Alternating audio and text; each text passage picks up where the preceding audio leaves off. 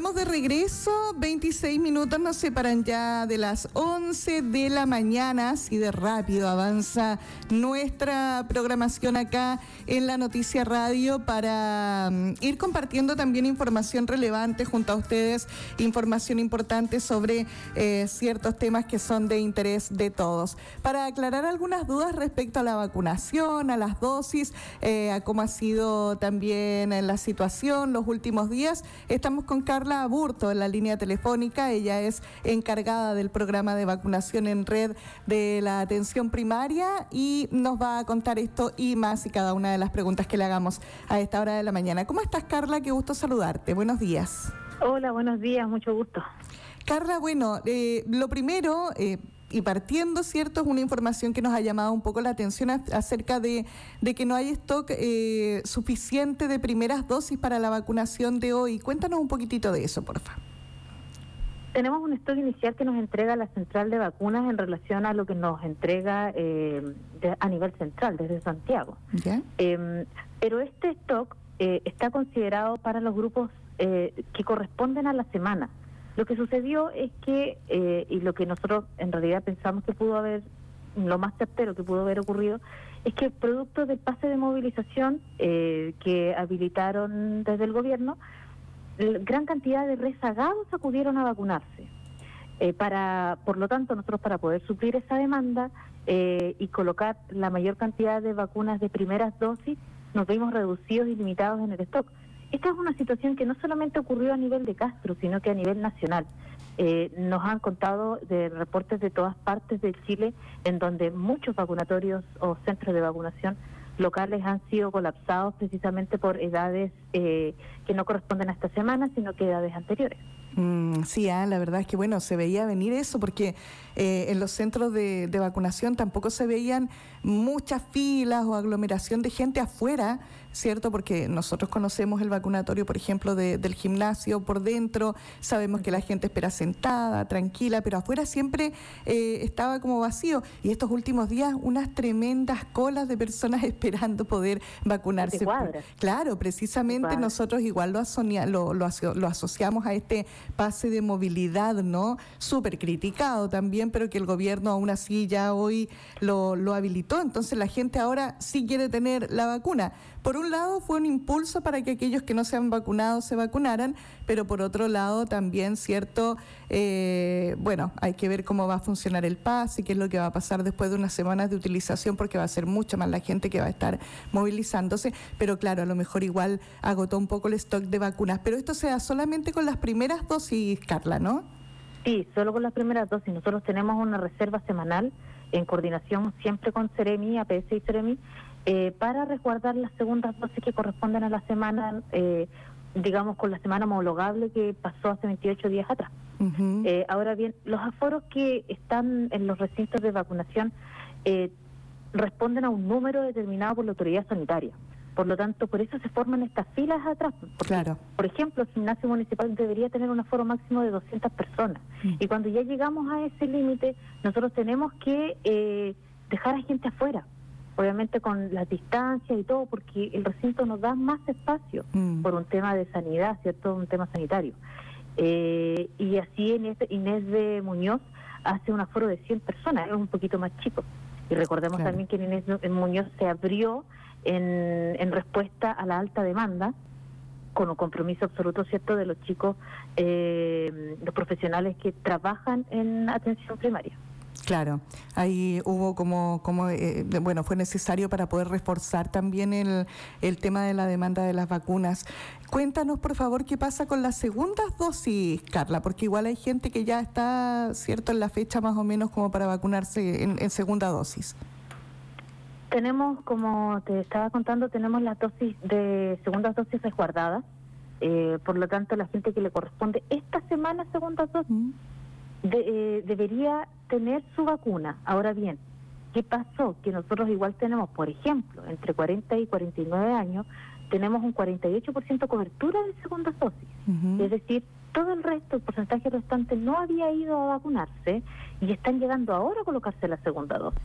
Entonces, ¿qué pasa? Estos que están rezagados eh, están ocupando el cupo de la segunda dosis que corresponde esta semana y no podemos negarle la dosis.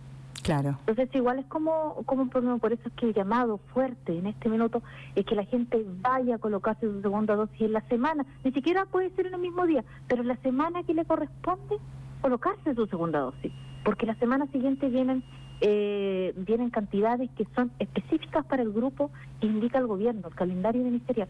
Claro, o sea, eso es importante lo que tú acabas de decir. Sigue existiendo el calendario, o sea, en ningún momento el calendario se ha dejado de lado porque, eh, por ejemplo, esta semana, eh, ¿a qué edades corresponde la vacunación? Entre 26 y 29 años. Claro, entonces nos imaginamos, ¿cierto?, que rezagados de entre los 40 y, los 30, ya ahora por el pase de movilidad también les interesó la segunda dosis y, van a, vacunarse. Ahora, ¿qué es lo que pasa acá? ¿Qué es lo que hacen ustedes? Porque tú nos dices, a nosotros nos dan un stock para la semana eh, y se atrasa todo el calendario, Carla, me imagino, cuando pasa esto. Sí, lo que pasa es que se va acumulando para la semana siguiente y, y, si miramos un poquito para atrás y recordamos las semanas, como bien tú decías, teníamos gente eh, que no iba a los centros de vacunación. Habían días en que había muy poca muy poca gente para recibir la vacuna. Mm. Hacíamos llamados continuos todos los días, yo llamando a la prensa para que podamos masificar información y, y, y pedirle a la gente que vaya a vacunarse. Y ahora con, la, con el pase de movilización se nos llenaron los centros. Bueno, como te decía, es algo a nivel nacional. Mm, sí, sí, lo hemos visto también en otros lugares de, del país. Ahora, eh, bueno, igual la gente tiene que entender una cosa, o sea, primero necesitan las dos dosis de la vacuna para poder optar al pase de movilidad y segundo, después del, de la segunda dosis igual tienen que esperar sus 15 días ¿ah? para la inmunidad, ¿cierto? Para poder eh, obtener el pase. El pase se habilitó hoy, pero si usted se vacuna hoy no va a poder optar al pase. Eso es importante. Exactamente. Si pueden partir con primera dosis, ¿cierto? Ya tendríamos un mes y medio más para que recién pudieran tener el pase. Así es. Carla, y dentro, dentro de todo esto, cuéntanos los días, hablemos de los días eh, anteriores. Bueno, tú me dices, nosotros teníamos que hacer llamados para que la gente eh, se fuera a vacunar. ¿Dónde empezó a decaer, eh, el, a qué edades empezó a decaer el calendario para la vacunación, Carla? Porque igual al principio, no sé, me da la impresión que los adultos mayores y a lo mejor la gente hasta los 50 años, súper responsable con su vacunación, pero después como que empezó a decaer, ¿no? Sí, de hecho, justamente eso, esa, ese mismo concepto iba a decir, súper responsable los adultos mayores porque eh, ellos tuvimos lo que correspondía, mm. un 85-90% del, del, del, de la cantidad de adultos mayores que tenían que vacunarse, pudieron. Eh, fuimos a los domicilios, nos abrieron la puerta para que podamos inocular no solamente a ellos, sino que a su familia. Pero desde los 40 años hacia abajo, ahí ya la gente no iba. No iba porque se quedaba. Es más, ni siquiera tenemos población general eh, convocada para la semana, sino que también están los crónicos. Por ejemplo, esta semana es de 18 a 24 años de rezagados crónicos. Y, y, y, si ya estamos viendo rezagados de 18 años, es porque semanas anteriores ya tuvimos, los convocamos a los mayores de 18 años a que fueran y no fueron, porque tenemos igual un alto porcentaje de gente eh, crónica que no acudió a su vacunación. Mm, qué complicado. hay la verdad es que, bueno, yo hace un rato atrás, no sé, te iba a preguntar a qué creen ustedes como profesionales de la salud que se pueda deber que la gente no quiera vacunarse, que esté reacia a cualquiera de las vacunas. Las vacunas que están utilizándose acá en Chile, ¿cuáles son? Eh, tenemos la vacuna AstraZeneca, que es exclusiva para varones mayores de 18 años. Tenemos la vacuna Pfizer, que es para mayores de 16 años, eh, hombres y mujeres, y hombres y mujeres también para Sinovac, pero para mayores de 18 años. Eh, sí, esa, la verdad es que las vacunas ya está, ha, pasado tanto tiempo desde que iniciamos la campaña de vacunación que no hemos tenido eh, notificaciones de reacciones adversas posteriores, mm. no solamente las inmediatas, ¿cierto? que se esperan después de las, o sea, antes de las 48 horas, sino que después de meses, de semanas, eh, no hemos tenido tampoco complicaciones que han sido derivadas al, a la urgencia o, o servicios de mayor eh, resolución de complejidad. Así que estamos bien contentos con eso. La gente se está dando cuenta de que las vacunas no son peligrosas, que los beneficios superan los posibles daños que pudieran tener y, actualmente contamos con investigaciones no solamente internacionales que respaldan, por ejemplo, la vacuna Sinovac, sino que también nacionales. Mm, Así que eso, el llamado a la gente, a pesar de que tenemos esta convocatoria, es que se, se guíen no solamente por un beneficio que pudiera dar el gobierno, sino que también el beneficio personal que pudiera generarle a uno mismo y también a nuestra comunidad. Mm. Ahora, ¿dónde informarse sobre los calendarios de vacunación? Bueno, nosotros, cierto, todos los días vamos revisando eh, lo que lo que se va eh, eh, publicando a través de Facebook, cierto, en la página oficial de la corporación. Vamos viendo allí, vamos dando la información, pero la gente, además de esta página, ¿dónde se puede informar respecto al calendario y al día que le tocaría o a la semana? Que le tocaría ir a, vacunarse? Le pudiera decir el, el, link de la, de la página del gobierno, pero más simple todavía. Usted se mete a Google y en Google coloca calendario ministerial COVID y aparece inmediatamente la primera página el calendario que generalmente se publica entre el jueves y viernes de la semana anterior. Perfecto. O incluso pueden estar eh, meterse a Instagram, en la página del gobierno, y, y, ahí también ellos van actualizando los cursos antes que la misma página web. Carla, otra consulta porque, eh, no sé, en otros lugares de, Chile, debido a la alta demanda y debido también a que había, no sé, un problema bien eh, complejo para los trabajadores, para la gente más joven, ¿cierto? Que trabaja fuera de su comuna, que de repente trabaja en otro lugar, tiene que trasladarse, no alcanza a llegar a los horarios de vacunación, porque hasta ahora tengo entendido que son como hasta las 4 de la tarde, ¿no? Eh, ¿No han pensado o van a tomar en algún momento la, la opción de poder vacunar los fines de semana, de habilitar un centro? ¿Qué pasa con eso? Porque definitivamente decían también antes de que saliera el pase de movilidad, no, es que no alcanzo a ir, pues, salgo a las 7 de la tarde, esa hora ya está cerrado, el fin de semana no atienden, entonces no, no, por eso no me he ido a vacunar. Eh, no sé, ¿se ha pensado hacer algo así en Castro precisamente también por la alta demanda ahora? Sí, eh, como tenemos alta demanda, eh, nosotros tenemos que arreglarnos con las dosis que tenemos y que nos va llegando. Y precisamente por eso, esta semana la verdad es que nos han preguntado bastante si vamos a tener fin de semana, pero no podemos porque tenemos las dosis eh, límites. Por lo tanto, si abrimos un fin de semana irresponsablemente no podríamos asegurar que vamos a vacunar a la población que vaya a acudir al centro. Por lo tanto, mientras no tengamos el abastecimiento correspondiente, no podemos extender nuestros horarios de atención. Pero la ventaja es que nosotros atendemos desde las nueve y media de la mañana, horario continuado hasta las cuatro de la tarde. Mm, sí, ojalá que, que, bueno, que aquellos rezagados. Ahora creo que hay un proyecto de ley, cierto, que se aprobó definitivamente ahí también en, en la Cámara de Senado, donde eh, se obliga al empleador a darle mediodía al trabajador para que pueda acudir a vacunarse. Así es que es, una buena opción también para que aquellos que decían, no es que no tengo tiempo, no alcanzo, ahora sí a lo mejor van a tener la opción, ¿cierto?, de poder hacerlo vía esta, esta ley para que la, el empleador no se niegue y le pueda dar mediodía para que se pueda ir a, a vacunar. Y fíjate que ayer eh, también estaba revisando una información de un proyecto de ley que está desde, desde enero eh, en la Cámara, esperando ser revisado, ser votado para que las vacunaciones contra el COVID sean obligatorias. Si bien es cierto, la vacunación acá en Chile es regulada, eh, ¿verdad?, para que uno decida si se quiere vacunar o no, es voluntaria. algunos senadores y algunos diputados pensaban que para que pueda resultar esto de la vacunación pueda, pueda ser eh, obligatoria pero tampoco ha pasado nada con eso. En todo caso, yo creo que aún así mucha gente que está reacia quizás eh, no acuda a los, a los vacunatorios. Ahora, Carla, eh, dejando un poco de lado el COVID, nos gustaría saber cómo va la otra campaña, porque también es súper importante y que está apuntado a un segmento bien específico de la población que es contra la influenza. ¿Cómo se ha desarrollado esa campaña?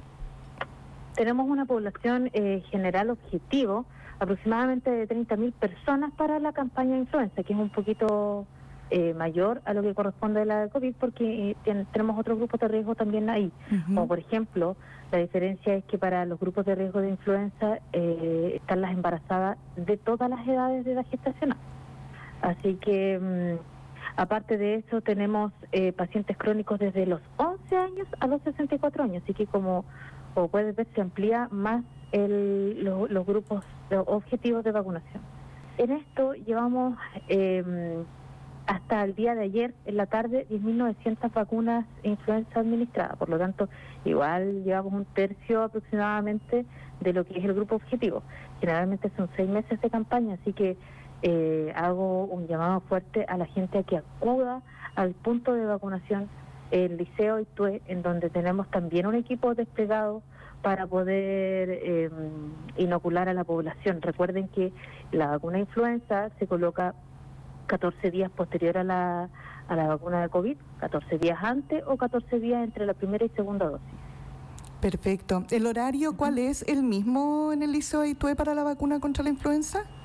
Sí, igual que el resto de los centros de vacunación de COVID, desde las 9 y media de la mañana hasta las 16 horas. ¿Este es el único lugar para vacunar contra la influenza, el Liceo Itue, Carla? Como punto masivo, sí, pero también están los centros eh, asistenciales de Quillagua y de René Tapia también que están vacunando contra el Oye, y Generalmente lo que hacemos en esos dos puntos, perdón, la, no, está bien. Eh, vacunamos a los niños eh, de seis meses hacia arriba en, los vacunatorios. Ahora, eh, no sé cómo lo están haciendo con eh, las personas que no pueden acudir a los centros de vacunación, que a lo mejor están postrados, van a domicilio igual, ¿están haciendo ese recorrido también? Sí, para cuando iniciamos la campaña influenza, nosotros vacunamos a los mayores de 90 años en domicilio y fuimos a todas las casas. Hicimos la misma campaña que hicimos el año pasado, donde colocábamos banderitas rojas, ¿cierto? ¿Te acuerdas? Eh, para solicitar a la gente que nos pueda ayudar a poder ubicar a las personas para adultos mayores. Así que la población de adultos mayores por lo menos está eh, en un buen porcentaje de cumplimiento este año. Pero faltan los crónicos mayores de, de 11 um, años que vayan a vacunarse. Perfecto.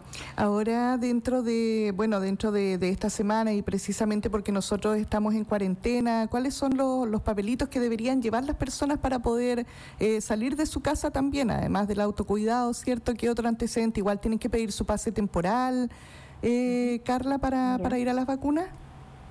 No es necesario. Em, actualmente para poder ir a vacunarse simplemente por edad eh, o por rezago según calendario ministerial pueden transitar eh, para ir a vacunarse. O sea, el fin es específico de eso. Voy, me vacuno y me vuelvo. Y no, no es necesario pedir un permiso al respecto. Perfecto, excelente. Carla, no sé si hay algo que se nos quede en el tintero. ¿Cuándo crees tú que van a estar disponibles las primeras dosis nuevamente, así digamos, no sé, en esta semana, la próxima, mañana? Hoy día a la tarde llega un cargamento de vacunas para primeras dosis, así que mañana, en la mañana tempranito vamos a partir nuevamente con las primeras dosis. ¿Las primeras dosis de Pfizer siguen siendo después del mediodía los días lunes? Sí, absolutamente, sí, siempre es así. Estamos en espera, digamos, de que nos, que nos confirmen a nivel central si es que eh, pudieran entregarla el día anterior, pero estamos esperando todavía. Y toda la, información, por supuesto, en la página de la corporación la pueden encontrar actualizada. Eh, de acuerdo a la contingencia que vayan ocurriendo, ¿cierto? Todos los días. Sí, perfecto. Tengo una sola duda más, Carla, y con esto terminamos, porque dicen el día lunes Pfizer después del mediodía. ¿Qué pasa con el resto de los días de la semana? ¿También tienen que ir después del mediodía o ya pueden ir en la mañana? Solamente el lunes, eh, después del mediodía, porque las vacunas llegan a las 12 del día a la central de vacunación derivada desde Santiago. El resto de los días desde las 9 y media de la mañana, Pfizer siempre. Perfecto, excelente. Carla, muchísimas gracias. Nos quedó todo súper claro. El llamado también es a las personas a, vacunarse, ¿verdad? Eh, es asistir a los centros de vacunación. Obviamente, tampoco que se desesperen porque automáticamente no van a poder obtener el pase de movilidad igual hay que esperar, esperar un periodo, por lo tanto no se desespera. Ahora, si algo bueno trae este pase hasta ahora es que ha impulsado la vacunación, eso nadie lo va a desconocer, eso es algo bueno, porque estábamos bajos con las vacunaciones, no solo acá, sino que también en el resto del país, ahora hubo un alza en todo, en todo Chile, ¿cierto? Pues, así que impulsó la vacunación.